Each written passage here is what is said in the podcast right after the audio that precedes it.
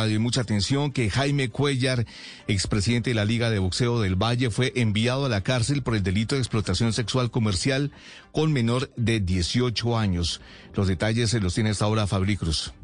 Muy buenas noches. Efectivamente, el dirigente deportivo que había sido señalado presuntamente por exigirle a una menor de 17 años sostener relaciones eh, sexuales con él a cambio de entregarle elementos eh, deportivos acaba de ser enviado a la cárcel. La decisión la tomó el juez quinto penal municipal del municipio de Uga, quien impuso esta medida de aseguramiento en establecimiento carcelario al señor Jaime Cuellar, de 75 años de edad. El por el que es acusado es demanda de explotación sexual comercial con menor de 18 años. En este caso, no hubo apelación.